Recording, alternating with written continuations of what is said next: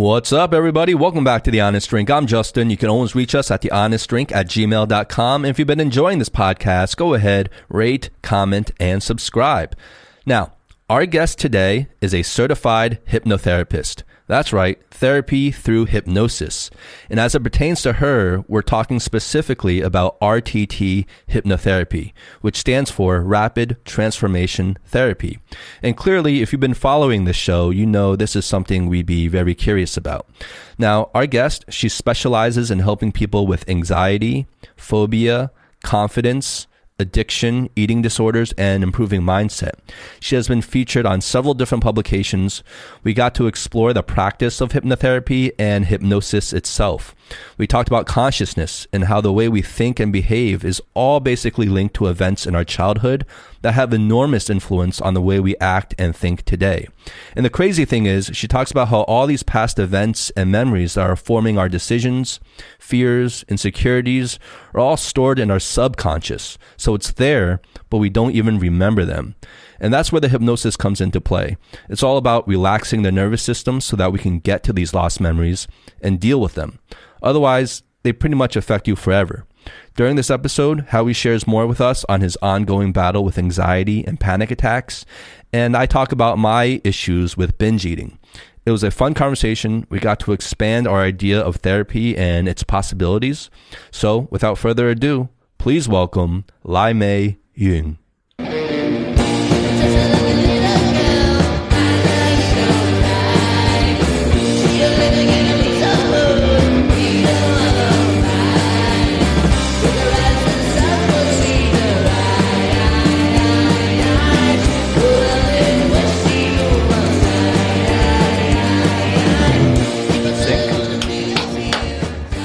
That's how we uh, sync the cameras and the audio later on.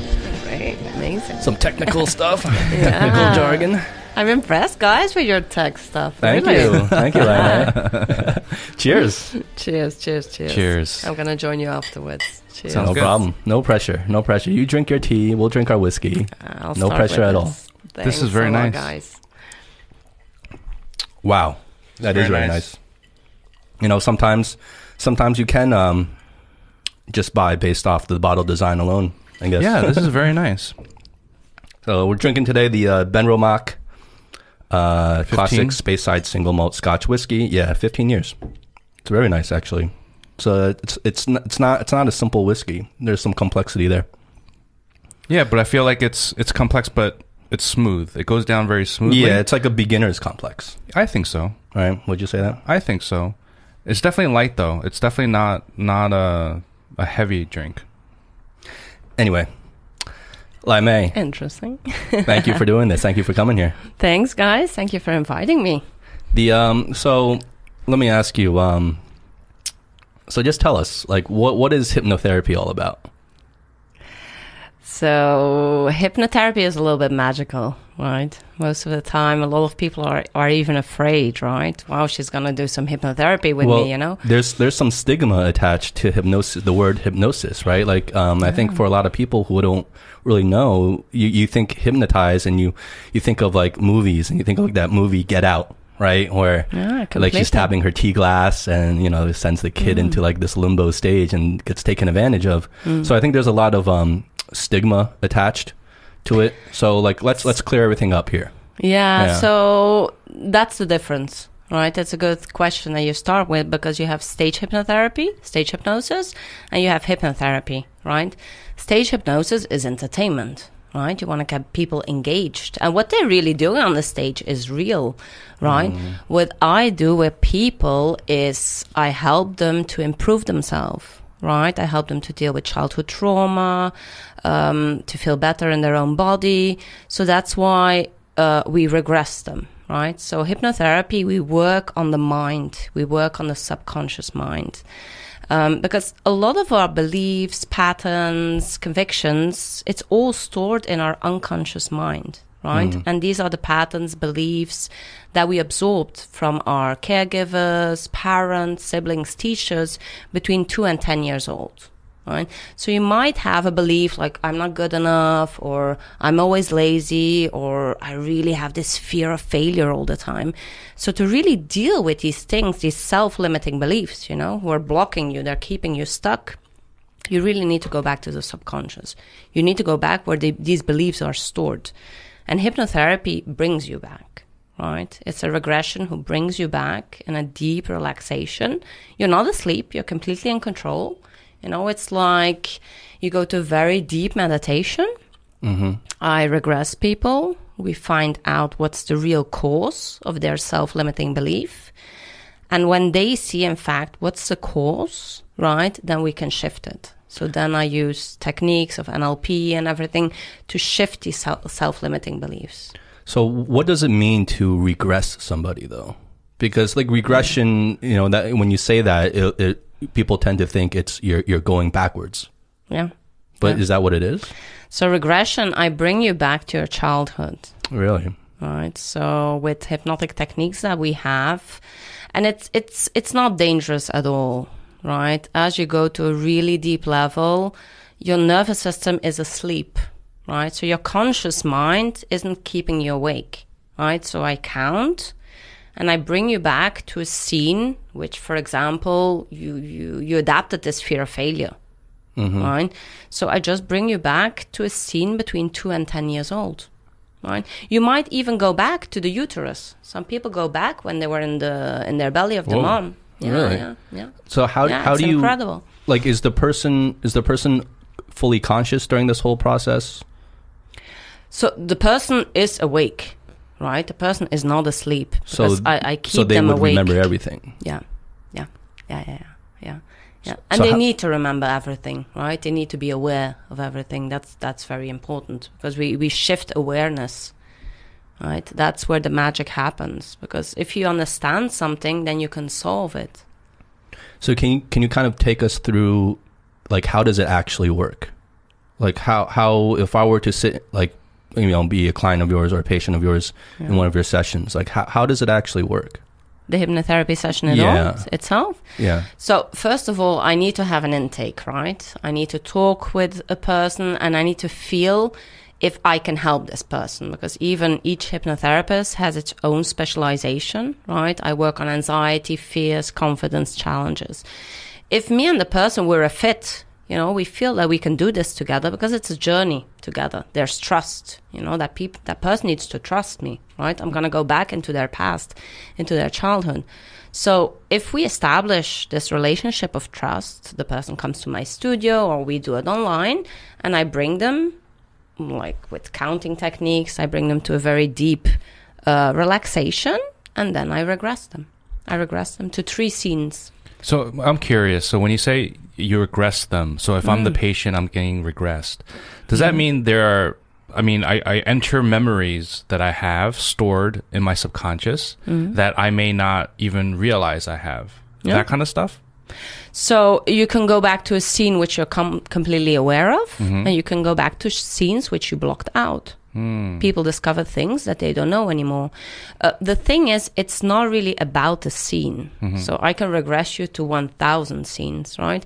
I need to regress you to the emotion you had at that point, to the feeling you had at that point you know, because we need to shift the emotion. So whenever I regress people, they see like, okay, that like probably that fear of failure, that was my mom's, you know, my mom really felt like a failure.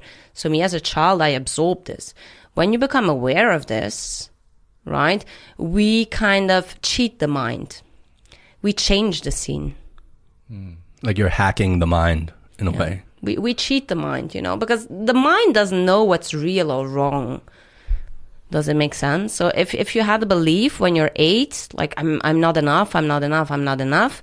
Now when you're 40, it's, it's not serving you anymore because you're blocked, you're procrastinating all the time, you don't know what to do in your job or in your personal relationships, right? It's not serving you anymore. So when you go back, you see, oh yeah, no, that was me when I was eight. Yeah, no, now I'm 40, right? So we change the scene. So how how do you how do you help your clients change the scene? Like how does the therapy side of it all kick in? You know, because let's say you regress somebody and you know they're going through a scene or a memory stored in their subconscious. you know, how do they learn from that? How do they grow from that? Like, how do they realize, oh, that's that's what it was? You know, like how do they go through that kind of epiphany? uh, because yeah we have techniques to do that you know there's no there's no one straight answer right we regress them we ask them what's the link so the client has the answers. I don't know the answers right? So for example um, I, worked with let's call him jake right? Let me give you an example. I worked with jake who has an amazing fear like a tremendous fear of procrastination. You know he's studying his masters he has a great job but again you know he's stuck all the time he's anxious he's depressed and everything.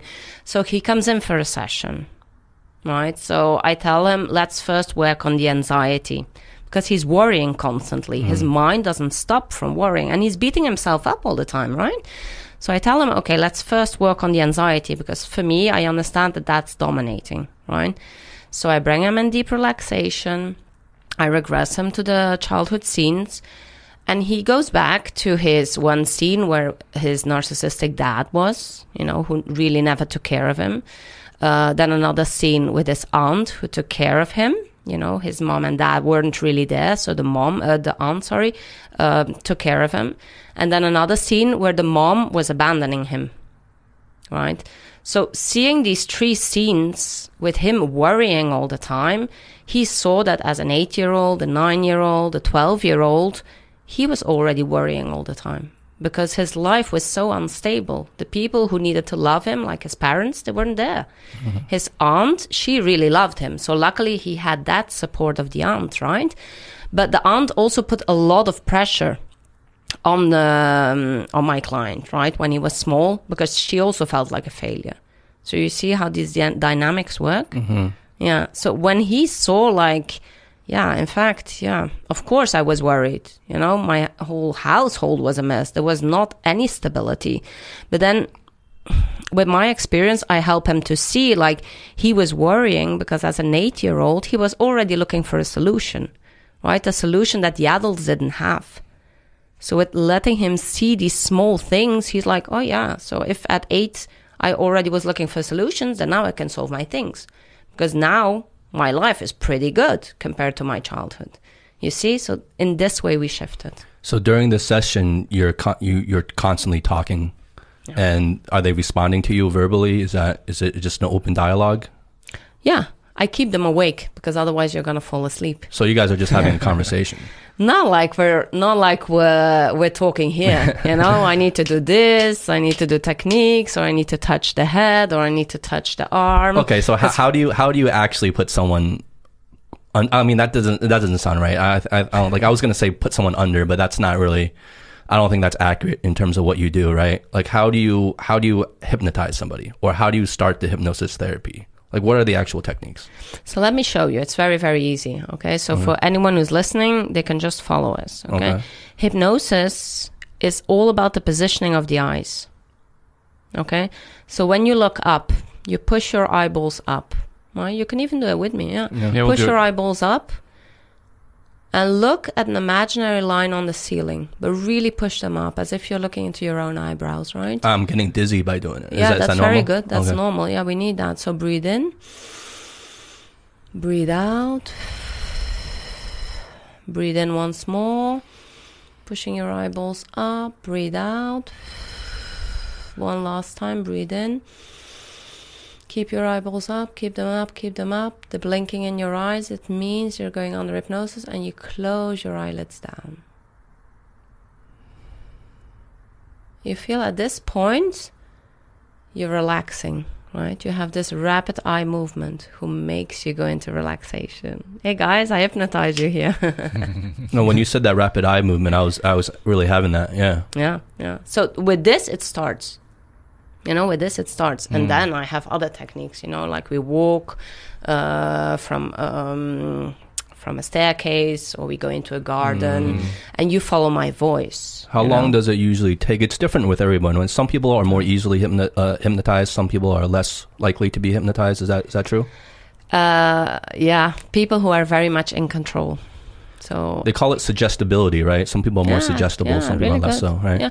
No, like 99% of people are suggestible. I never had anyone I couldn't hypnotize. The only problem is when people are very in control. They're control freaks. They're afraid. They don't want to let go.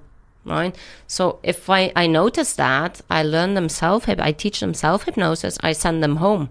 Like, do this every day for seven days, then come back. And then it works. Hmm. Yeah. You know, I don't, I'm not just saying this, and I don't know if it's just the whiskey, but I, I do feel like a little bit different right now. I feel like a little tingly. I do feel more relaxed. I don't know, like maybe it's all bullshit because like like, like we haven't like really done anything, but but I, I don't know. I'm I'm feeling maybe it's placebo, right? But I feel like a little bit. Is he supposed to feel a little something right now? Is that that's the better question? I right? feel like there's like this. I'm I'm looking through the world in the kind of like. It's like a little bit. It's a little bit like he's very easy to go under. Yeah, yeah, I'm like super yeah. suggestible. Yeah. She didn't even start speaking. You're already out. No, I'm, I'm just I'm just saying how I feel, but it could be a lot of different things, or it could just be a complete placebo effect, right? It could all be bullshit. I don't know. well, what you do you know thi- the from placebo yeah good question right the placebo effect in fact is the is the doctor who lives inside of you Mm-hmm. right that's the placebo effect but uh, just rolling your eyeballs up right just doing that and really concentrate because you said I, i'm getting dizzy this is really you're focusing right and then you let yourself go of course your body relaxes Mm-hmm. right and and my voice I'm, I'm not using a pure hypnotic voice i cannot do that So you have to change your voice when you when you're doing this. yeah Like, how do you change it? Like, what do you change it to? We count like one, two, three, four. One, but two, do, do three, you change four. the tone of your voice? Yeah, I change More calming and stuff like that, right? Probably. like- Is it like a lower pitch voice or something? Or Yeah, so imagine you're walking on a beach and you're think feeling the that- sand it's more peaceful. under your toes and you feel the sun mm. warming your skin. I can listen to that all day.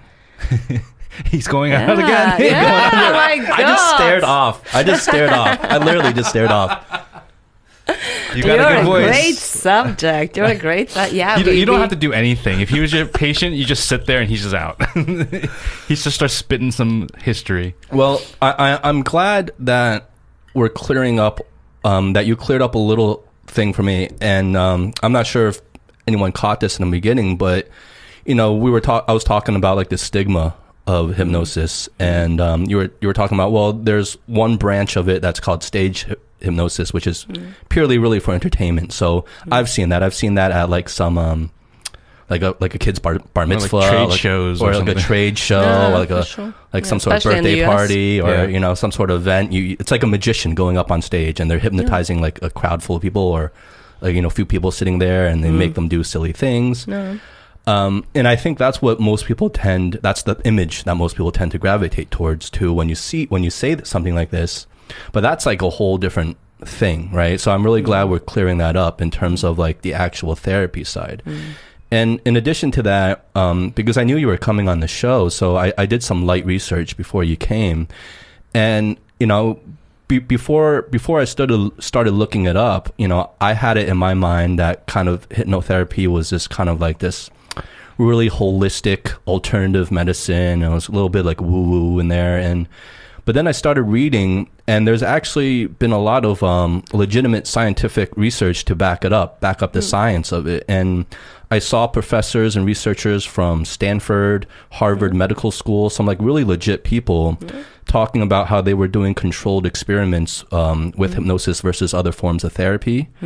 And that um, the results they got through hypnosis were significantly better um, in terms of like changing things. Like um, one particular study I'll refer to was one about weight loss, and they refer and they saw that the group that went under hypnosis, and this was Harvard Medical School, that went under hypnosis lost significantly more weight um, than the other controlled group. So.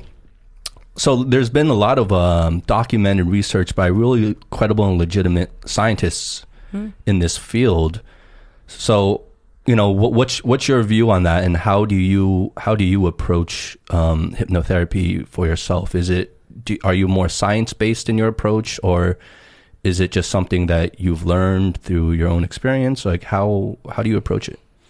So um, I came to study hypnotherapy because I had a burnout. I think six years ago.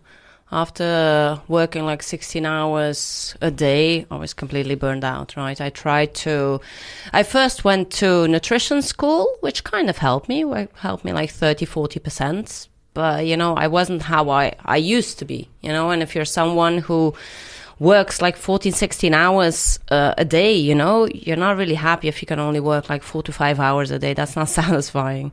So I stumbled on Marissa Peer. So she's amazing. So her hypnotherapy is called rapid transformational therapy. So it's hypnotherapy with NLP, cognitive behavior therapy, and psychotherapy. So it's it's hypnotherapy, but with a lot of cognitive skills, right? Mm. So I, I, just tried it out just for myself. I wasn't someone who's interested in this. I so was. I'm. A, you were a patient first. Yeah, yeah, okay. yeah, yeah, yeah, yeah. So I did it, and I was blown away because my health, I think, it improved like eighty percent. Mm. How so? Just because you know the basis of hypnosis is it brings you in such a deep relaxation that your nervous system balances. And you know whatever trauma you had and we all had trauma you know is it a criticizing teacher? Is it abuse from i don't know who uh, in your childhood? Wh- whatever happened can be really traumatic right? All the trauma is stored in your body right? You have a famous uh, scientist, uh, his name is Bessel van der Kolk, and uh, he says the body keeps the score. So you know your body is like a history of your past, right? So if you start to work with hypnotherapy, your body relaxes in this deep, deep mode and it really restores your nervous system. Because what happens, you know, if trauma accumulates, accumulates, accumulates, and we get more stress and more anxiety and more fear, we're like constantly in fight and flight. Mm. Right? So we constantly have like cortisol going on. You know, it's like racing in our body, right? We have these hormones everywhere. Stress is really high. You know, it's like there's a line in front of us, like 24 and 24. But it's not true. The line is not there. But a lot of people are experiencing this. So your body is constantly in high alert, right? So what do you do then with your body constantly in high alert? Because I'm glad that you said that. There's a lot of scientific proof, you know, that hypnotherapy really helps. If you look at a lot of studies, um, I think uh, Harvard Medical School uh, released this study that 85% of all illnesses, you know, all chronic illnesses, it's stress related. You know, mm. it's all related with stress. So you don't need to work on the symptoms, you need to work on the stress, right? Mm. And that's what hypnotherapy does. It brings you to a, such a deep relaxation, not only during the session, right? Because after the session, I make audios for my clients, which they need to listen to every day before they sleep, and we reprogram the mind. Mm. We reset the mind. Right. I have a question. So, yeah. um, I mean, I've said this on the show before. Um, I, I, battle with anxiety, yeah. and um, I he have, has he has legitimate anxiety attacks. Like I, I get, I get Ooh, anxiety attacks, yeah, panic yeah, attacks, and and I definitely face it often. Um, okay. But one thing that I've been doing now is is uh, using an app called Calm. Okay, um, and just doing some, you know, just going through the it's you know program every day. Mm. You know, mm. it's like 15, 20 minutes a day. Yeah. And I just sit there, go into a meditative state, and mm. just calm myself a little bit because I have like a high heartbeat because of anxiety, yeah, you know, course, yeah. for like even even when I'm in under control, it, will come. So, uh-huh. um, I'm trying to use that to kind of calm me down a little bit. Mm. Now, is that because you're just saying because your body needs to get into this calm state and stuff like that? Is mm. that something that's like a form of hypnotherapy if if I if I'm going to relate meditation to that, is that does that work or no? I don't know the app myself. Okay. You know, if you are able to go to a really deep meditative state, mm-hmm. um, kind of you would have the same results, but I don't know how deep you can go. To really meditate is difficult. Hard, yeah. It's very, very difficult. Sure. So just staying there for five minutes, that's not meditating. Mm you know so it's yeah. it's kind of different i don't know the app i'm, I'm really yeah interested mm. in in knowing more about the app but if you're dealing with anxiety attacks mm. you know with, uh, with, with anxiety with phobias you need to go back to the subconscious and, mm. and figure out why you have that yeah i think i think i think you're making a point because for example with meditation it, i think it's just in general it'll calm me down and just kind of like keep it chill but it's not a solution it's just sort of like you know, like a temporary band aid, you know, just for that moment. You know what I mean? Like if I'm getting hit, like I'll just sit down and just like listening to this thing, calm myself down a little bit, and then I'm good. You know? It depends which kind of meditation, Yeah. you know, because Yeah, sometimes even in meditation they do regression, right? So Oh, meditation and hypnosis, our audios are quite related. Mm-hmm. There's right? overlap there, right? Sometimes. Yeah, yeah. I used to do these courses with um, this guru, a meditation guru in uh, in India from the oldest school of meditation. He used to come here to Shanghai. He's amazing. He's a guy of 75 and he looks like 50 because he meditates all his life. Really amazing guy. And when you go to his meditation classes, I- it's like three or four days. That was amazing. Wow. You know that that's that's you know that's mind blowing. Hmm. But these are real gurus. You know they really teach you how to do hmm. meditation. Meditation, of course, it helps, right? Hmm. Mindfulness, all these techniques help. But from my point of view, if you don't understand why you're having that, how can you change it? Yeah, yeah. You know, it's like my tea is getting cold. Yeah, of course. I can add some hot water and I can keep on adding, or I can just drink it, right? You- Or you can put some whiskey in there too. it's true. You didn't. You didn't pass me the whiskey yet. Just say the word. I'm, I'm joking. No, but so does that make sense? No, it totally makes Yeah. sense. It totally makes sense because um, the little that I know, I've done a little reading about hypnotherapy myself in the past, and also when hearing you were coming on the show. But um, I know that there's a lot of different forms of hypnotherapy, Yeah. and um, basically it's to target different types of problems that you know need to be solved. Um, but also, I mean, hypnotherapy in general is is is a form of it's a form of meditation where it's I mean just a bit deeper. Like it's more like like a sharper attack as opposed to uh, in general meditation. Um, I guess general meditation is just more about uh, relaxation and It's very different, yeah. right? I'm I- there but, but yours is more you. like specific and and we yeah. go to the subconscious, Yeah. right? If you're dealing with like anxiety or, or depression, you know, really debilitating Hmm. things, you know, I've suffered from anxiety more than 20 years. Oh, you had it, Yeah, yeah, I had, and I thought it was normal. and, Right. and it's gone Yeah. away. Yeah, of course. Wow. Yeah, Yeah, that- that's I do it thing- every day. That's my job. I really work with people on anxiety because it was so debilitating for me. I might me. have to talk to you. I invite you. well, so th- that's that's one thing I, I think I, I I really want to understand because your own story I think would be one of the clearest kind of um anecdotes and pictures to kind of realize like what what is this all about? Like, are you willing to share like when you said before you like the you were talking about like how you got into this in the first place and you were a patient before that. So how how did it really change you? The hypnotherapy. Yeah. Uh, first of all, it changed my health. It started with my health. But what did you see improve like specifically? So my energy levels, uh, my energy, like I told you, I could work like four to five hours a day. Now I can even work 12. I'm not working 12, but I could do 12 hours a day And you attribute that solely to the hypnotherapy? because I did my own trauma work. You know, it's not only about doing the work. You know, what happened was I didn't get a burnout because I was working so much. Um, I got a burnout because uh, we were working in the restaurant at that time. I was managing the restaurants with my husband, and we had quite a big team, you know, and um, people in the restaurant business, you know, they're hard to deal with, you know.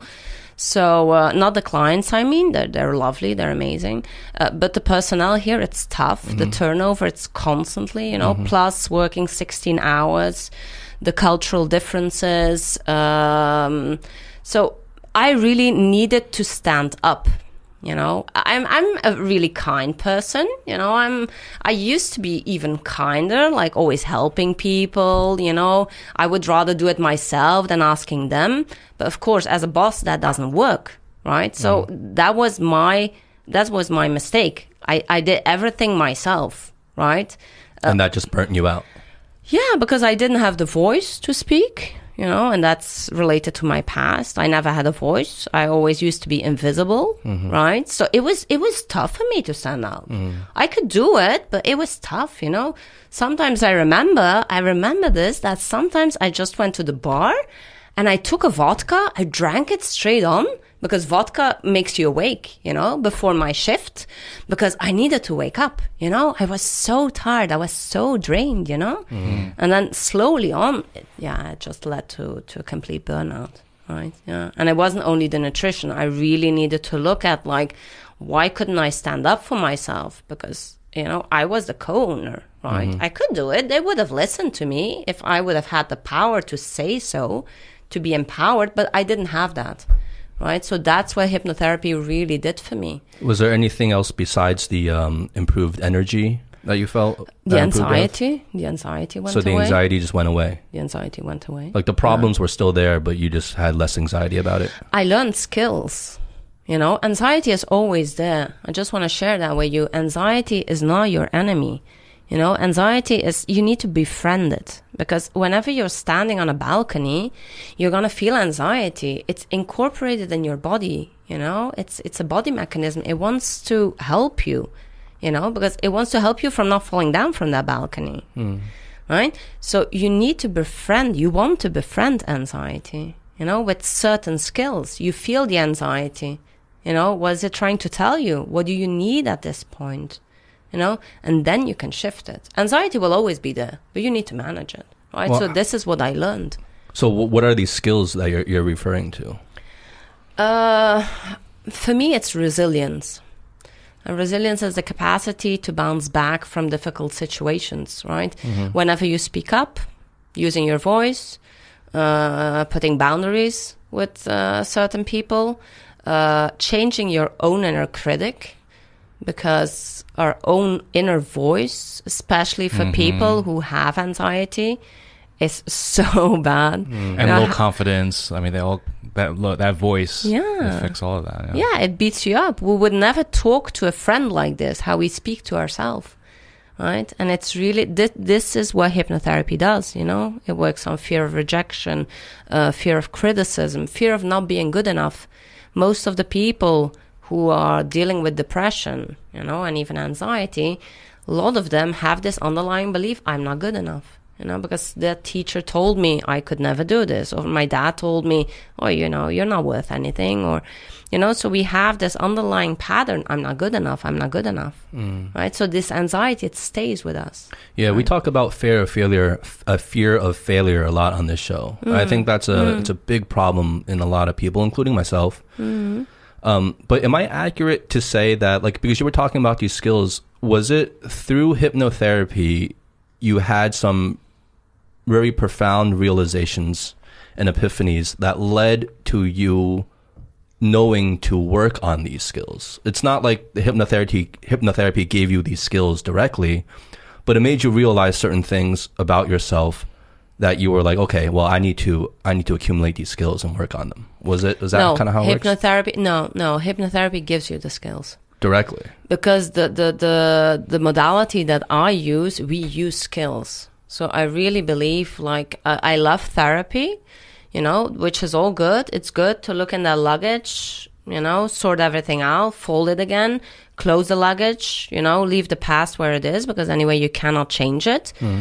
But if you don't have a voice, yeah, you need to do something to gain that voice, right? If you're afraid of failure, you probably need to work on your confidence and on your empowerment, taking decisions, managing yourself, right? So I teach that to my clients. We teach that with hypnotherapy. So during the sessions and over a course of several sessions, and Yeah. if the if the patient is willing to work on themselves, because I would have to assume that a big part of it is, I mean, because you're only you're only in there with them for the two hours or however long the session is, but a lot of it Mm-hmm. must be when they go home and when they're on their own, they have to continue to work at it, right? yeah, yeah. So it's over a course of this whole thing, you come out from it with these um, new skills. But I think I think that's where it is. It's like we're we're like what's the definition of skills, right? Like like they're they're not just going to all of a sudden learn how to like play the piano, right? It's like, but it's it's more realizations about yourself and things you need to do, right?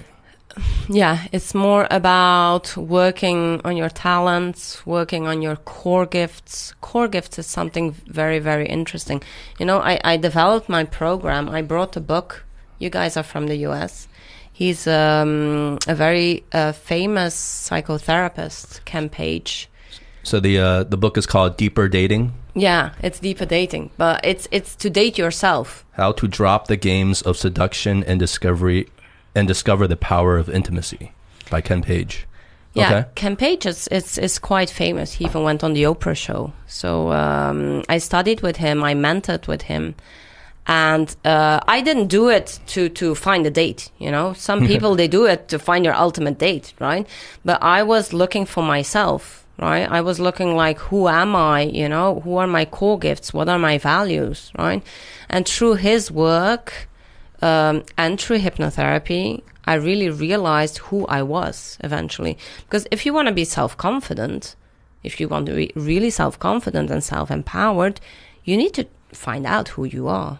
Yeah, I think that's you're hitting on something that's really important because I feel like there's a lot of people out there that have no idea who the hell they are, right? Yeah, of course and not. they're just going and living through life, you know, living a certain way that they think they're supposed to live or Mm. think that they're supposed to be, how they how, act, you know, how they're supposed to they think they're supposed to act, and but you know that's it's it's almost like living living a facade, you know. Mm. So I think what you're hitting on is is pretty important. Is like having the self discovery, um, whether or not it's, it's trauma related or not, Mm. right?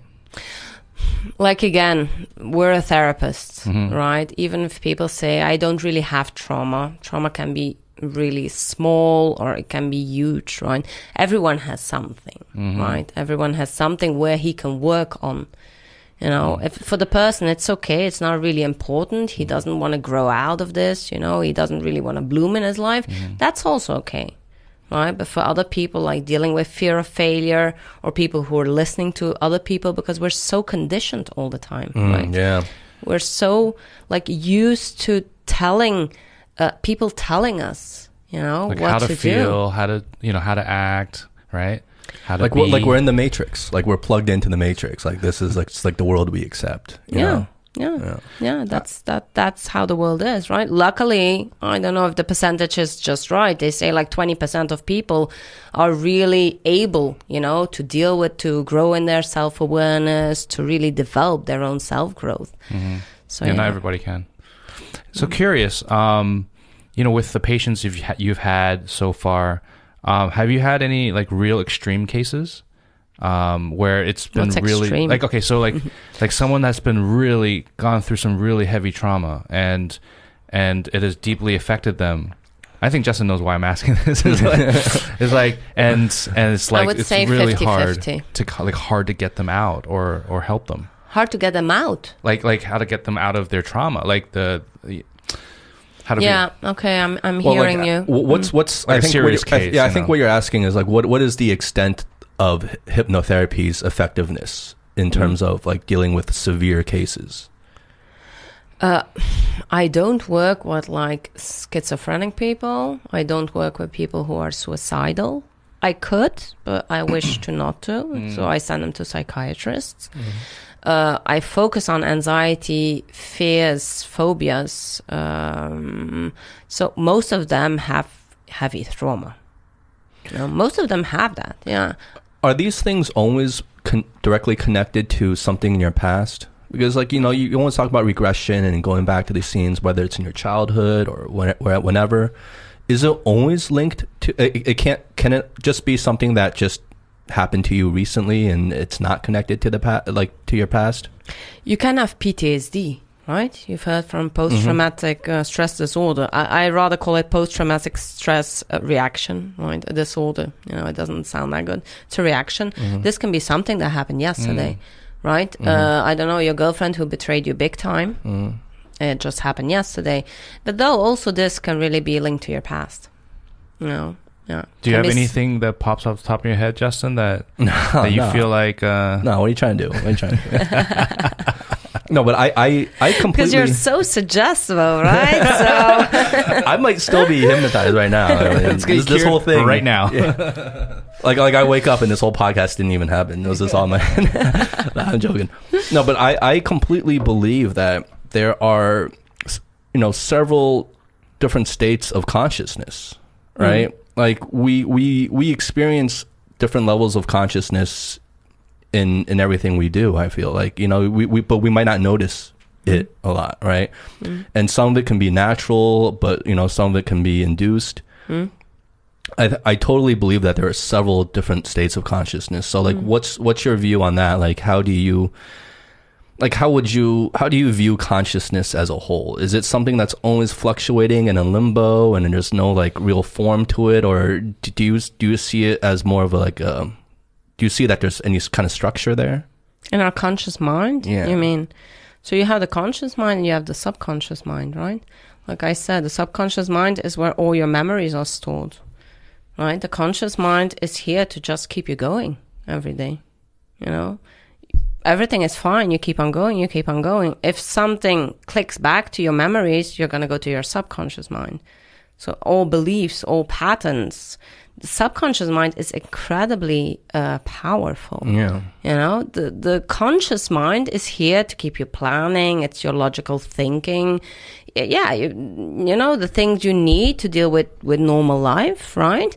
But whatever is stored in the subconscious, this is who you really are. Have you have you read the book The Happiness Hypothesis by Jonathan Haidt? No. No, I, well, about? yeah, he he talks about that a lot, and the, Okay. Basically the book's about that, and he talks about like the elephant and the rider. Okay. So think of yourself as like there's a passenger, like the, you're riding an elephant, Mm. right? And the person that's riding the elephant, that's really the the the um that's the conscious mind. Mm. But the elephant itself, which is significantly larger and really in control of where the passenger goes, like the passenger on the elephant thinks they're in control, Mm. Yeah. Mm. right? Because they're trying to direct the elephant, but it's really the elephant that's in control of where you're actually going Yeah. and it's much bigger. And he calls that like the subconscious mind, and Yeah. that really dictates almost everything we do. Yeah. But we always feel like, oh, we're in control. We feel like, oh, I'm in control of my own decisions, right? because we, all- don't want to be out of control. Exactly. That's We tell thing. ourselves that, right? But a lot, lo- much of it is coded and dictated by our subconscious, and we just don't even realize that that code is is running. Of right? course, because you know our subconscious, our heart is beating for us without do- doing anything. You know, we're breathing without doing anything. You know, the the the the, the nervous system. You know, it's it's just there. It's the same with the the subconscious mind. It's there. You know, you can't really manipulate it. By hypnotherapy, we go back and we cheat the mind. And by cheating the mind, it's like, oh, okay. If she thinks it's like that, okay. At the end, you know, by repeating, repeating, repeating, because the mind learns with repetition. Hmm. You know, if you constantly hear, like, uh, I'm enough, I'm enough, I'm confident, I feel confident, I feel good in my skin. If you constantly hear this while you're in a deep relaxation, your mind accepts it. You know, because it's the It's like mind rewiring. A- we a way. rewire the brain yeah. so hypnotherapy has a lot to do with neuroscience right?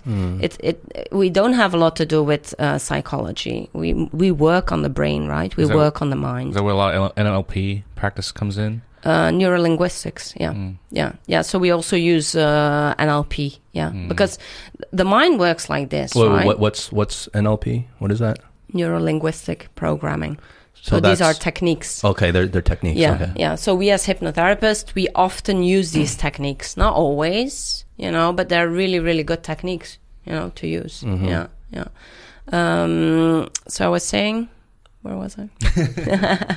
now you hypnotized me.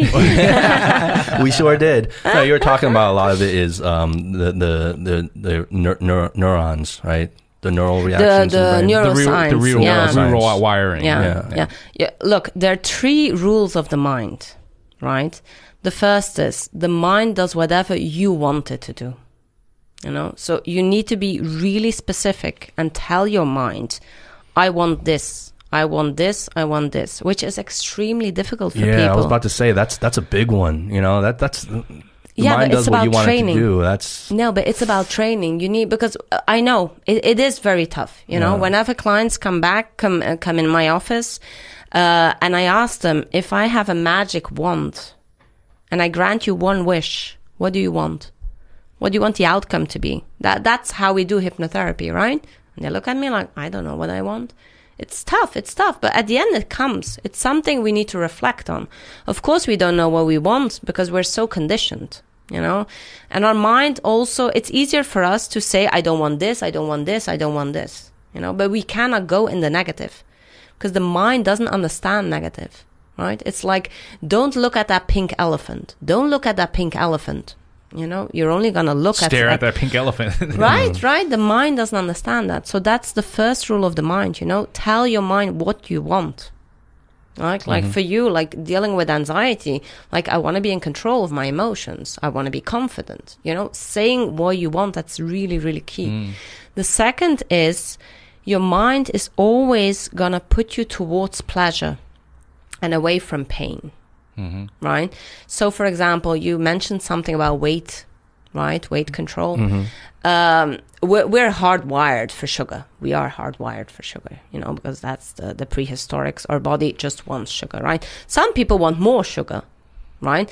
Because in your mind, sugar brings you happy memories. You know, a lot of us, we have like, oh, these cookies I ate with grandma or whatever. She took me to the cinema. I could eat these candies. So a lot of people have these happy memories with candies, right?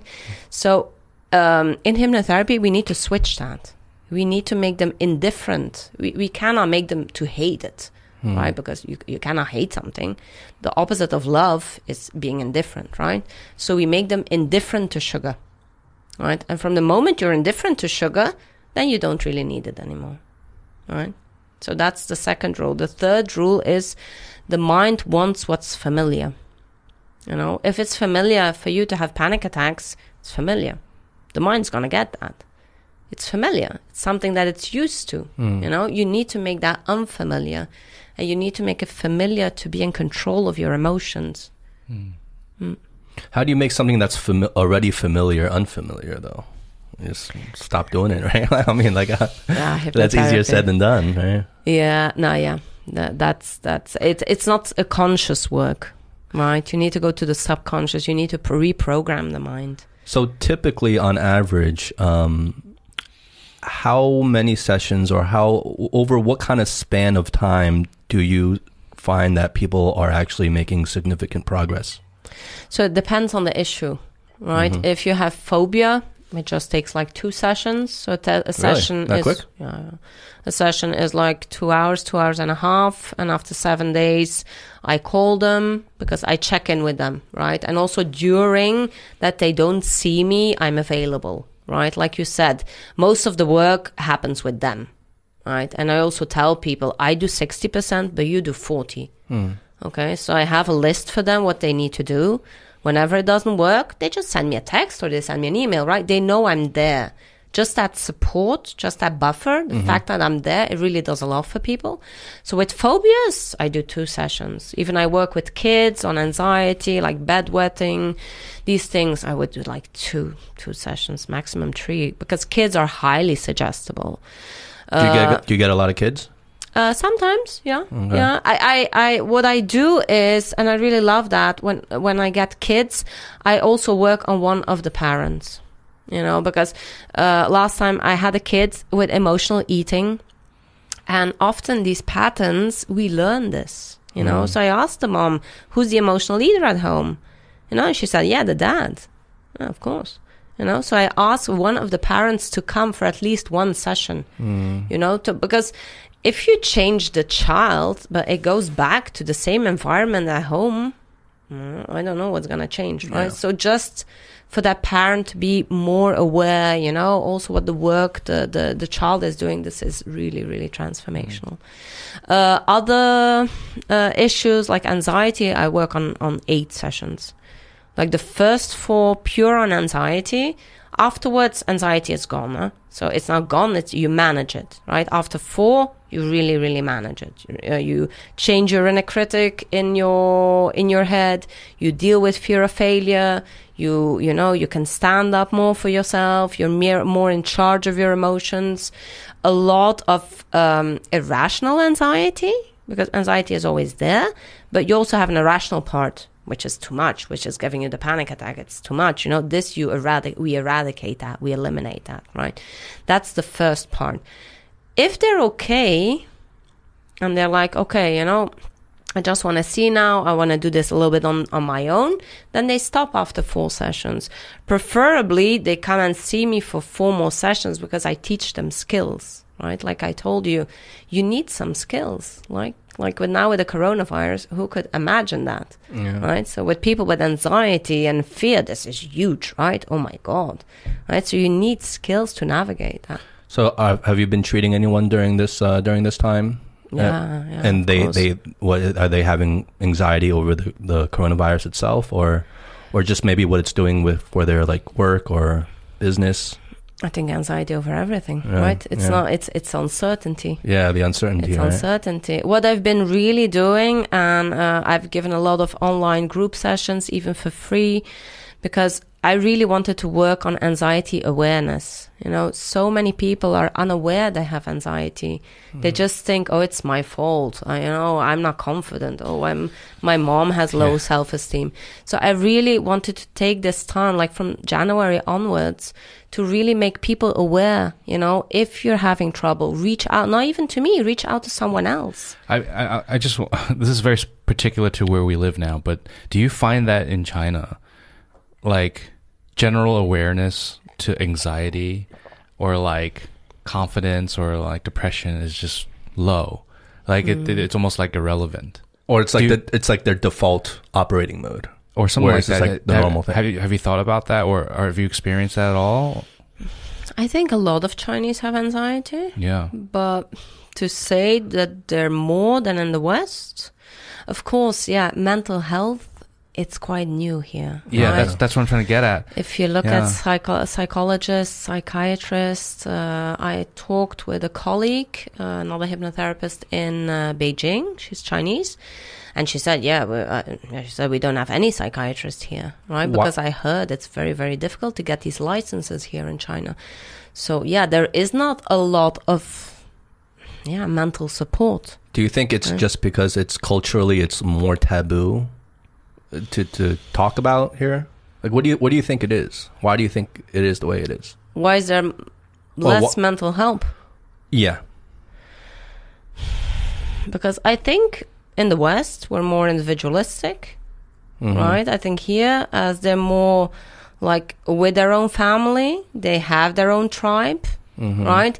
It's not only like I'm gonna go here, like I'm talking about uh, local people. It's not like I'm gonna go to the um, to the psychologist, right? Because you need to work on the whole family here. Right? Where in the West, I have a problem, I go to my psychologist, right? Maybe I take my husband with me right? So in China, it's very difficult. It's very, very different. But one way, uh, yeah, I wanna, I wanna share this with you because it's quite interesting. So I had this client, you know, he's an expat and uh, he's married to a Chinese woman. And he lives with the in-laws, right? Which often happens, right? He has two kids. He doesn't really, you know, he can't deal with his in-laws. You know, they're always there. They're always, you know, mm, and he wants to be free, Yeah. right? He's from the West. He wants to be free, of course, right? But he came in, you know, because he had an addiction. He had huge anxiety. So he started to work, right? So I brought him back to his childhood where he saw that um, he came from a family who was uh, a kind of broken up family, right? The parents were alcoholics, didn't really care about him. He was very different than the siblings too, couldn't really relate to them. So he grew up really, really alone, right? Now he's here in China with this family, with his family and these in-laws who really want to be a family. Right? So I told him, isn't that interesting? Right? Because he, as a child, he really longed for love. He lo- he longed for connection, you know, but he never had it. At the end, he created it, but it's not familiar for him. He couldn't, he couldn't adapt in it, right? After we did the hypnotherapy, he's like, okay, oh yeah, in fact, yeah, they want to connect with me, you know? The fact that he really worked on this, he connected better with his wife. So at the end, the wife said, okay, yeah, maybe we should go and live apart, you know, away from the in-laws. So it's quite interesting, you know, if you start to work on something, it has, you know, consequences, you know, it has like this, this, hmm. this effect on, on the whole family afterwards, right? But coming again to your question, why is it different here? Yeah, you'll need to work with the whole family, right? Uh, Yeah. There are Chinese hypnotherapists, huh? There, there are Well, Chinese I'm sure there are, but yeah. it's just I think meant like the idea of like openly talking and and seeking help Mm. for mental illness. is uh, it just seems like more of a taboo subject here. But it, I mean, it, it's been it's been taboo for a long time, even in the West, and it's only very recently that it's Yeah. become really more like acceptable. You know, like. But for a long time, even then, you know, it was just very anywhere. It was very taboo. Completely, yeah. And and I'm wondering, isn't it like rel resilience related? I think Asians are very very resilient, right? I think sometimes in the West, whatever happens, it's easy to fall down for us, you know. I think Asians they're much more resilient, and then dealing with these things like depression, anxiety. If you say I need to be strong, I need to be strong, you don't want to admit, right? You don't want to admit, Yeah. right? and especially it's it's not a very emotional it's not a very emotional society neither Oh yeah, I, well, I think that's what it is because like when you say resilience, like I, I don't know if I agree with that. I don't know if I agree Mm. with Chinese people are more resilient. I think everyone is resilient, but I think for the culture here, it's just more of a normal thing to kind of um you know Chinese like 吃苦, right? It's like just more of a thing Right, to 吃苦, like yeah. a- accept accept pain and accept adversity and you know that's just a part of life because I mean you know China historically is coming from a very different place Yeah. in recent history than than in the western world. Mm. So I think that there's still a, like a lingering effect in Mm. terms of like um just being able to accept a lower quality of life in general. Mm. And um but in the west it, it's it's not. And like you say people Mm. are much more individualistic over there. So it, there's there's less tolerance I think for accepting any sort of um deterioration in their quality of life, Mm. you know. Mm. Mm. I think it's like more of a mentality I, thing. I also Mm. think it's like a priority system, where it's like, you know, is it a priority if you feel like you have low self esteem or low confidence or anxiety? Is it a priority to fix that, or is it a priority to go out and make money and pay the bills and you know what I mean? Like different mindset different mindset. It's the same thing Mm. like in America where you have, um, you know, a group of people. Let's say the the ultra liberals that are you know about equal rights and all that stuff.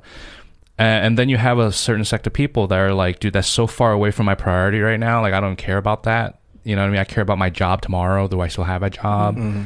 You know what I mean? So I think it's just it's a priority system as well. And I think in general here, yes, the economy has been growing and people are, you Mm. know, there, there's there's there's a big change happening in society, but you still have an overwhelming amount of people that probably won't prioritize mental health. yeah. And which is everywhere i think. I know probably here in china like you say you corrected me well. Yeah probably wasn't resilience the word i needed to use was 吃苦 that people they're tough you know they can toughen up here right in, mm. in comparison to the west. But i lived in italy for a while and, and that's the west you know that that's europe.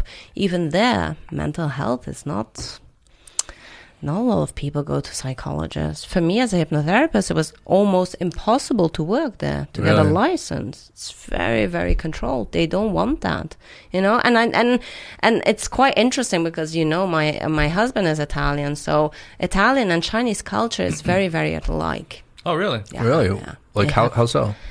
the family is very mm. important. Food is very important. yeah, yeah, yeah. Culture, no, no, very alike. The meals are very important, right? When I left China after 13 years, I moved to Rome, like a year and a half, and I arrived there and I was like, oh my God, again, I'm in China, but they're all Italian. no, it was incredible. It was incredible. It was really, really incredible. Yeah. Yeah. But, um, yeah, I think even in Italy, you know, it's not that available. And, and again, you know, not every, it's, it's this is not for everyone, right? This is a mindset thing, right? But though I've been having a lot of conversations with young Chinese uh, women and they're looking for their voice, you know, something what's, what's coming up more and more, like in, in talking also with clients and everything, they're really looking for their voice and they're, they're, you know, they're struggling with the old China and the new Yeah. China. Yeah. You know, yeah. This morning I had a conversation with a Chinese girl, and she said, "You know, I come from this uh, poor uh, village in Guangdong. She's very smart. You know, she had her business, she's making money and everything. But then the dad uh, passed away, and the dad uh, apparently left the assets to the son or something, so not to her.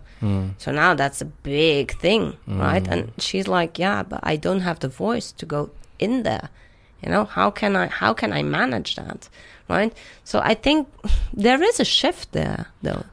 I think I think there's uh, definitely a shift for women here. I mean, Mm. obviously, I'm speaking as a man, but um, from what I see, I think Mm. women in China are just becoming a lot more independent, right? Mm. Uh, In in recent times, um, financially independent, emotionally independent. Mm. Um, But still more so in the first tier cities, though. yeah, of course, of course. Um, and but be, but that independence is going to bring a whole nother new set of problems and anxiety and fears and just you know that they didn't necessarily maybe have to deal with before. Yeah. Yeah. yeah, there's so much anxiety going on, right? And just making people more aware, you know, that they don't need to suffer. If it's, of course, again, everyone has anxiety, you know, if you can manage it mm-hmm. yourself, you have good friends to talk with, you know, you're not alone, you know, that can really help, right? That But can how do you, how do you help. really define like this is a question for both of you because Howie obviously you're very familiar with anxiety. Me like I, I feel like I don't really understand anxiety. You know what I Mm. mean? Like I feel like maybe I have anxiety. Who knows? I probably do, but Mm. I, I don't feel like I understand really what it is to have anxiety. Like what does that really mean? But- is it just being nervous? Is it let just me let me paint a is that- picture for her because Like what's the difference between anxiety and fear? yeah, and in one like, of the previous episodes, I was I was talking about my anxiety and what I go through, and it was like I was speaking an alien language to Justin. He was like, "Wait, what? Wait, wha- I don't get it. Wait, what? You can't sleep? Wait, wait, what, what does that uh, mean?" But that always happens when we talk to people who do not have anxiety. They're like, "Oh, why don't you sleep?" I'm just like so jealous of him. I'm like, I'm so jealous that Well, you don't look, know what this sometimes is. I can't sleep either. I get a little bit of insomnia here and there, but I don't attribute that to anxiety for me, right? Like, so I don't like what what does it mean to be to have anxiety? Like, what does that mean? Anxiety is like constant worrying. You're constantly worried what's going to happen in the in the future. You know, you're you're afraid people criticizing you. You're you're constantly all your energy is sucked into that. Right? That's anxiety. Like not sleeping well, not eating well or overeating. These are consequences out of that, right? Yeah. But your mind is racing. So you you, it's, Racing. you can only really say you have anxiety if it's really affecting your life, right? Because like I, I worry too. you Everyone- know, I worry about the But future. do you just have like a anybody physical else. reaction? Yeah, I mean, everyone that's a big has anxiety, right? Do you have a physical reaction? I guess not. Like maybe, maybe I don't know. Maybe my overeating can be attributed to anxiety, or maybe I just like to eat. you know, who knows? Oh, that's that's that's That's a, another thing, That's right? a red flag. That's a red flag. I think Really? I think Whoever need says. I love to eat, that's that's No, yeah, because I that's a do love flag. to eat. I'm I'm a I'm a big overeater. I think he needs and there's to- a lot to dig into there. We don't have to dig into it now, but I I uh, I have my bouts with gluttony and binge eating, and especially in the past. It's Oh. better now, but it's um okay. in the past. Um, I'm I am very because you mentioned this before. I am very much an emotional eater, and So that's anxiety. you know what the crazy thing is? I might not even need your help because I know exactly the scene, a moment, a memory, an experience in my life that made me an emotional leader. Like I am, so, I know exactly what happened. Okay. Yeah. You want to share that? Well, it's it's not a very interesting story, but um, so growing up, uh, growing up in New Jersey when I was a kid, and then this was probably in uh, middle school actually, and uh, so my parents, you know, my father was away a lot, so he was never really around the house to begin with, but um, so it was really my mom there, and um, there was one summer where they both left. Um, I think they went to Taiwan or somewhere. I forget exactly where they were, but they left for the entire summer. So I'm in middle school, and basically I have the house all to myself for almost two months, or like maybe like a month. Was your and sister? How old were you? No, no, no, no, no. I was uh, completely alone How old? How old were you? in middle school. like 12? Middle Nah, school's probably, like 12, a little- probably a little 13. older. Probably a little older. 12, 13 is middle school. 12, okay, so maybe maybe freshman. How old are you when you're a freshman in high school? Uh, 14, 14. So maybe a freshman in high school. Okay, so I'm in my early Two teens. months alone. Early teens. Early teens. Home alone. Very yeah, early teens. Yeah. Okay. Um, but you know that's that's how my family was. Like like we were like very um, you know like you know it, that's just how we were. And it wasn't like they were abandoning me. Like I was ex- so excited to be alone. Right. Like I'm a young kid. I have the house for the first time all to myself for a whole summer and summer break. So all your friends are out. Like you know you can do everything kind of parties. Anyway, um, so I was really excited and um, and then so over over the course of a few weeks, you know, it starts getting lonely. And I remember after kind of like the initial excitement of having like being alone for the whole summer, having a house all to myself kind of faded a little bit. I didn't I I didn't really have any like much interaction and I was a little bit lonely and you know it was, it was getting a little bit boring and I was kind of wishing my parents would be back already. And um, so one thing I I started doing that not only just took up a lot of um, just made the time fly by a lot quicker, but something like I truly enjoy doing enjoy doing was so I would uh I would grab the keys to my parents' car. I didn't have a license yet, so I was too young to drive. You guys all do that in the US, huh? So I would grab the keys to my parents' car and uh, I would drive, drive down to the. Uh, there was a. I don't know if you're familiar with a family restaurant called TGIF Fridays. So there's a there's a family restaurant called Fridays. It's a big chain in the states, Uh-huh.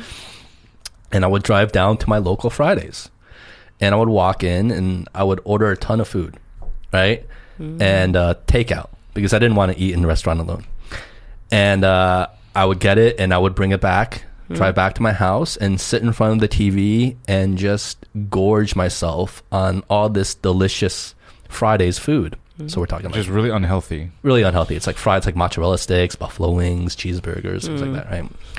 Um, and and and I made a routine of that. So I did that almost every day as like a routine. That's crazy. like that was the one thing I looked forward to when I woke up was to like, oh, when I get hungry, I'm gonna grab the keys, and I enjoyed the drive too. I'd blast the music, and I was like, uh, like you know, a little kid. I'm driving for the first. I didn't even have my license, so like it felt like it felt like freedom, right? And I would go in, I felt like I was an adult walking in and ordering food and taking it back and eating it, and I loved the food.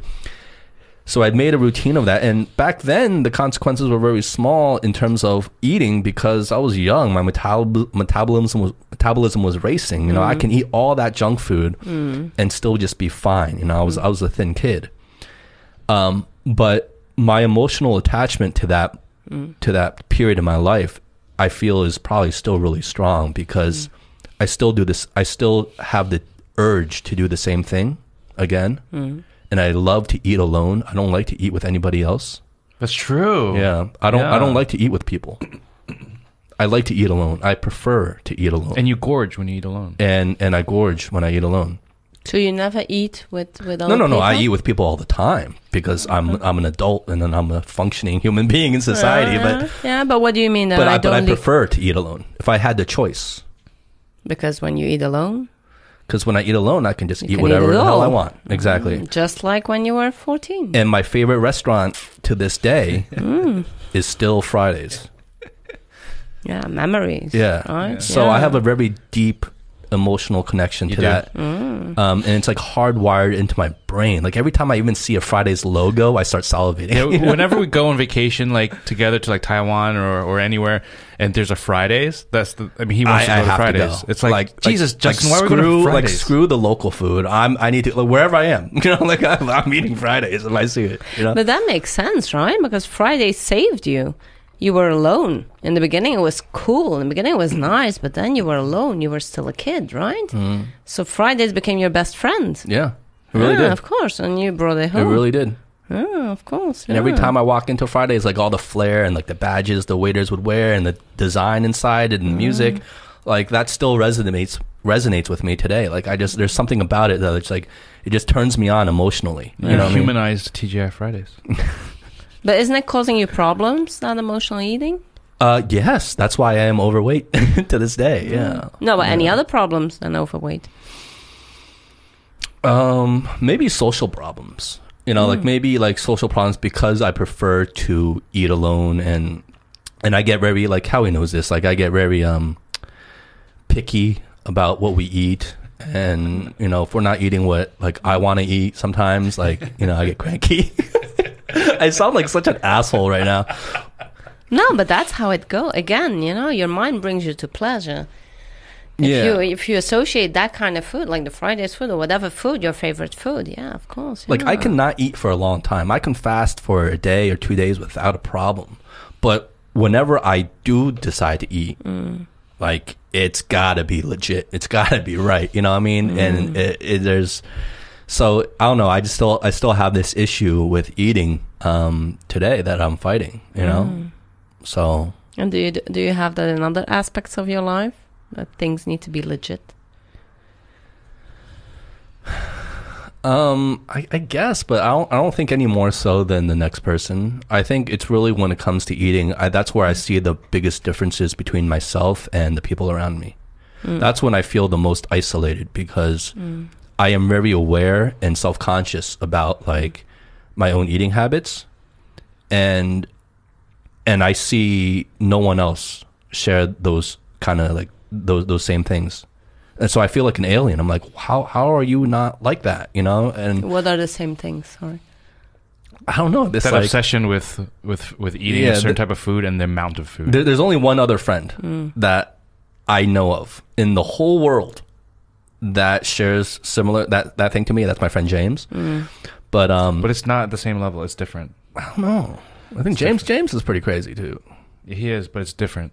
Is it? I think every emotional eater is a little bit different, but there, yeah, there's so many emotional eaters do you out there. do you deal do you deal with that a lot? Before I was, I was specialized in emotional eating. Really? Oh, yeah. Before, before that, yeah, because I am a nutritionist, you know, and I had bulimia when I was uh, young. Oh. Oh wow. So I know what eating disorders is, you know. So I went to help a lot of emotional eating people, eaters, but it's it's really deep. it very, really very deep, right? Major. Yeah. It's very deep Because yeah. eating- eating it's is tougher dir- than anxiety. you know, with Maybe. him, yeah, the anxiety attack. That's you know over here.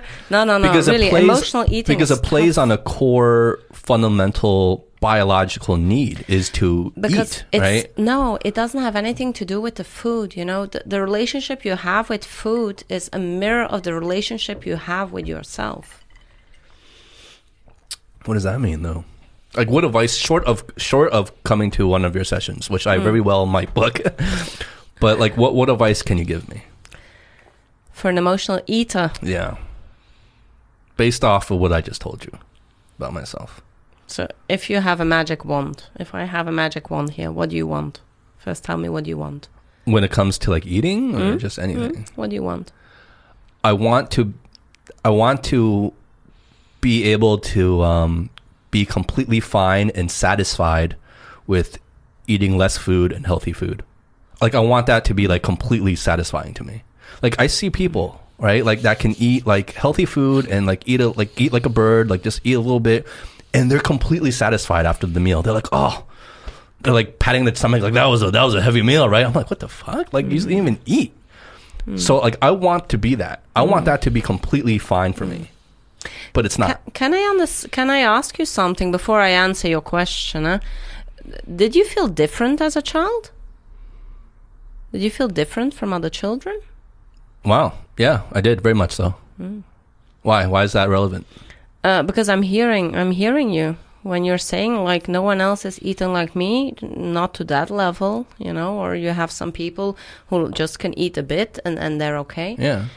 Like I feel ashamed about my eating, you know what I mean? That's why I prefer to eat alone, I think. So the the, the four uh, the four major problems, right, is I'm not enough, I'm not lovable, I can't connect, or I feel different. Really? Do we have to go there though? Like I'm not lovable? Like No, no, no, no. Like, so feel- you I don't you're I you're, you're like one that, of though. four, right? Okay. So these are the four things, right? You're number four. You felt different as a child. Oh, yeah. Yeah. Right, and and as a child, because again, this is subconscious. But we doesn't every child feel different when they're growing up? I mean, isn't that just part to, of like to some extent, you know, to some extent, some feel different, but they don't have a lot of problems with that. Hmm. You know, if you felt really, really different as a child, I think I see it as it's it's it's very very interesting. You know, whenever I work with emotional eaters, and I also did with my own journey on emotional eating, we're people we love to connect. We love to connect. We need connection in our life. But sometimes, I don't know, I'm, I'm not talking for you. Eh? I, I just talk about me and my clients, right? Because um, often we see that there was not enough connection in the childhood, right? And we still keep on having these beliefs, you know, it's difficult for me to connect. I'm different than everyone else. I'm different. But you need to eradicate these beliefs because it's not true When you eradicate these things like shame, you said shame about eating, Mm. shame that everyone is eating normal and only you are eating like this. I'm a nutritionist. I, I, I have two restaurants. A Yeah, lot yeah, of people have these well, yeah. people. A lot of people have these these problems of emotional eating. So many people. You know, it it it starts with small things, you know. Mm-hmm. Eradicate the beliefs that keep you stuck, you know, and, and develop that connection. So is that part of also dealing with people? Because one thing I read is hypnotherapy is very uh, effective in dealing with addiction. Yeah. So is there is there? I mean, obviously there's a level of addiction there as well, right? What do you mean level of addiction? Like addiction to food or addiction to that like that feeling I get when I do eat. Like it's an addiction, right? Yeah, it's food addiction. Yeah. Yeah. Yeah. I deal with alcohol addiction, smoking addiction, food addiction. Smoking is a little bit different because, you know, that works on the brain with the dopamine and everything. But even with the food, it has the reward system. You know, Yeah. I don't know. It it produces dopamine, you know. So you say Fridays, Yeah. right? Our mind works with two things, you know, the words we say and the images we see. That's our reality. For you, Fridays, that's amazing. So your brain, Yeah. your Like brain I don't is need to take ecstasy. Like I just have to go to a Fridays. That's my ecstasy. You know what I Yeah, mean? Like, yeah. So that's that. You're so easy to hypnotize, right? That you're so suggestible for that. No, but I mean, for Yeah. sure, with Justin sharing this, um, I mean, as a friend and having shared many meals with him, you definitely, you know, you definitely have this uh, relationship with food that is different, you know, than what I have, or you Yeah. know. And it's interesting because uh, I know that you've you've had this struggle, and I know you've had this, you know, um, problem that you want to you want to face, or or you have been trying to face, right? So it is interesting to hear that. Um, have I ever shared that story with you? uh, now that you said it, I've heard you say the snippets of it because I remember you told me the first relationship you had with TGI Fridays, Uh. but I didn't realize that it was a whole month of Uh. Of that. Yeah, yeah. yeah. I just remember you saying, "Oh, my parents went away, and like I took the cars, and like I, Yeah, no, like, it's a I- whole ritual. Fridays." It's a whole I didn't know it was like an everyday thing, you know. But yeah, Yeah. you, but he definitely goes into like you know uh, this mode where when he's eating, it's like he changes, like li- Mm. literally physically changes. It's interesting because I think it's it is a deep rooted thing, and I think it's it's interesting for you. I think it'd be interesting for you to Yeah, to to talk it out. It, it's it's an addiction, you know, What- and your body is used to that. of all the things, whether it's anxiety, phobias, uh, food addiction, like what what do you find the toughest um, to work on?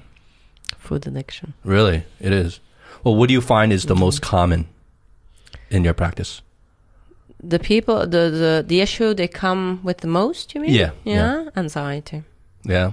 Yeah. So th- would that be like, um, you know, Eric likes to say this, but like public public enemy number one, in terms of like what you see are the threats today to mental health is in- anxiety. You feel? anxiety and fear, right? There's Yeah. so much anxiety and fear out there, even now, right? We're recovering a bit, right, in China. Like Yeah. people are back to work, but there's still so much fear. That's interesting because hmm. uh, you know our, our one of our previous guests, the psychologist David Ammerslider, Yeah. Hmm. he um, he said the same thing. He was hmm. like he's like the most common thing he's seeing now is also anxiety. Yeah, Yeah. yeah. But again, a lot of addiction is anxiety driven. I have a lot of people. So it's all connected. Well, anything to to to smooth out that that feeling of anxiety, right? Any type of pleasure to kind of weigh that down a little bit. Because I'm the same way. When I have an attack, I'm, I'm the first thing I'm looking for is what can I do to make myself feel happy. To yeah, you want to numb that. to numb that. Yeah, you want to numb. And maybe the same with you. You know, one does it with the alcohol, the other one does it with food. You have people doing it with sex. You have people with sex addiction too. Mm, yeah. You know, it, it it happens with everything, right? Yeah. So, so Laimei, if um for for anyone listening, um, like what what would you suggest? Like how how does someone um decide? How should someone come to the conclusion that they want to try hypnotherapy? Mm. So people who come to me, um, they want solutions. You know, they're they're limited in their life. They're not living the life they want. Um their self esteem is low. They want to get ahead in their career. They want to have better uh, relationships. Well, would you would you suggest that they try? Is there anything that you would suggest they try first before trying hypnotherapy, or is that something they should always consider? Another modality, you mean? Yeah, or other other forms of treatment. I mean, like it depends, you know. Again, I first do an intake, like a free intake of 60 minutes with people to see if, if the modality fits them. If mm-hmm. it's it's not that they need to fit the modality. If this is something that can work for them, if mm-hmm. it can work that they work with me, you know, we do this journey together and then we do it regardless of the modality, you know. Like you, you talked about David, the psychologist, psychotherapy is also amazing. You know, I have people with food uh, addiction who go to an art therapist or to a psychotherapist. You know, it, it, it's, it's a different modality. So it's right? just it just comes down to preference. People need like for psychotherapy uh, for hypnotherapy some people are really open to it Mm-hmm. people who come to me they're like yeah let's do it i don't care Yeah. yeah That- yeah Uh, like I um, you know, Mike Tyson. You know, Mike Tyson, the boxer, right? He um, he he stated publicly once that um, he was going under hypnosis Yeah. as part of his training, okay as far as Ah, boxing training. athletes. Yeah, Ah, like regularly. Yeah. Ah, yeah. Yeah, I think there are a few athletes that do that as part of like a visualization technique, um, something to kind of any edge they can get on like actual athletic performance. Like they're even using this as a method. So, I mean, I think there's something there. Um, for sure. no for You know. athletes it's very very yeah that's very powerful you Yeah. know. they need mental coaches it's Yeah. all here and I You think know, like the what you body can't yeah, can't like cope what you with said, that. it's like just how open are you, are you to it, and the only way to really know is like if it really works. Just like your own story Mm. and how you got started, it's like you just like if you decide to do it, you know, you really learn through just trying it in your own experience. I don't think anyone can really tell you. Mm. You know, like you know, they can list off maybe the benefits they had for them, but like you say, there are a lot of different forms, and Mm. there are a lot of different different types of treatment you can go through other than hypnotherapy. But for those that have tried it and the things that I've read, you know, some people walk away with it with really significant progress and improvements, whether it's um, anxiety or even addiction that I w- read Mm. about, weight loss, things like this, Mm. and then you hear, and then you read about like athletes doing it. Mm. the So- success rate is very high you know Mm. and and we work we work in a minimum of sessions you know so clients never stay with me for a year or two years you Mhm. know i might refer them to a psychologist afterwards Mhm. i might refer them to another therapist you know afterwards but like with ptsd it takes one session or one or Oh, two interesting. just to take the trauma Yeah. out you know other some other modalities cannot do this i don't know any other modalities who can take away trauma that easy you know i, I remember Mastin Kipp i'm in um, a group coaching with Mastin Kipp i don't know if you know him No. He's uh, he's an amazing. He's a trauma informed uh, coach from the U.S. Right, and and In he Shanghai? also s- no in in the U.S. Okay, the yeah, US. he's he's quite famous. Okay. Yeah, I think he studied with Tony Robbins. Oh, Mm. He's uh, he's really interesting. Yeah, and uh, he said hypnotherapy is so so powerful. You know, but again, it it. It also, I don't want to brag, right? But it depends on your therapist too. It depends on the modality. I'm too, sure. Well, that's right? with any sort of therapy, Yeah, right? Yeah, but hypnotherapy, you have a lot. You have a whole spectrum of hypnotherapy, right? The thing that I do is rapid transformational therapy with the techniques inside. It's very powerful, very very. Uh, Powerful. How, how do your clients find out about you? Uh, so I work a lot with doctors, uh, psychiatrists, So a lot of psychologists. are referrals and recommendations, or I have a lot of referrals. Yeah, I do a lot of marketing because I come from marketing. You know, I worked Uh-huh. 12 years in marketing before and business development. So I do a lot of marketing. I write blogs. So I post a lot on social. so if I didn't have this podcast and you weren't Mm. here, how would I how would I have looked you up? Yeah, how can the guests also find you? Oh, on Instagram. Yeah, they can find me on Instagram. What's your Instagram? Laimei, Laimei Yeung. Yeah, my Facebook, my Great. website, www.laimeiyeung.com. Okay. Great. Yeah.